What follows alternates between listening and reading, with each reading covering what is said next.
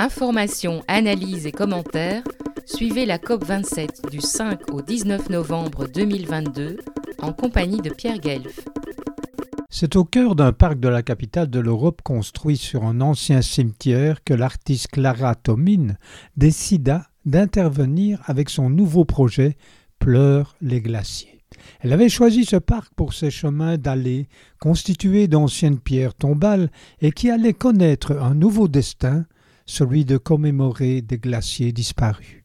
Une œuvre engagée qui pointait de manière décalée l'urgence climatique par un glissement de paradigme ouvrant les possibles. L'œuvre éphémère, ainsi constituée, avait vécu plusieurs semaines et s'effaça au fil du temps avec le passage des promeneurs, des joggeurs, de la pluie. À l'heure de la COP 27, comme tant de glaciers, il ne reste quasi plus rien de cette œuvre.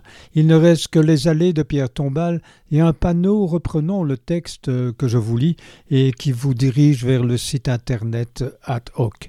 Pour nourrir son projet, Clara Tomine s'était appuyée sur le monde scientifique. Des dizaines de spécialistes de la question lui avaient apporté un nombre important de données précieuses des climatologues du Mexique, des États-Unis, de la Grande-Bretagne, du Kenya, de Colombie, d'Italie, de France, Suisse, Islande, Allemagne, Autriche, Équateur ou encore de l'Antarctique avaient partagé leur expérience, apporté un éclairage sur la question et désigné les glaciers disparus significatifs pour eux.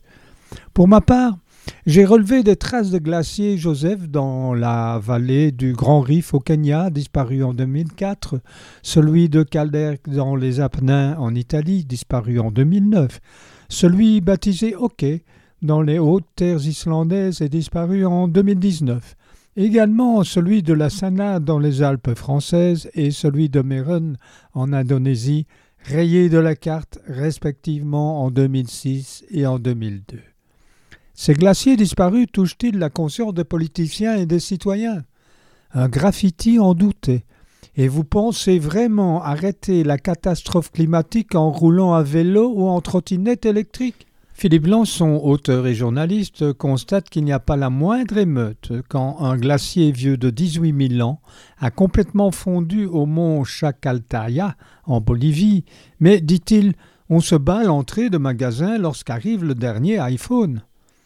Il arrive un moment où, face aux conséquences de leurs actes, on n'a plus envie de faire la psychologie des gens de pouvoir, déclara-t-il encore désabusé.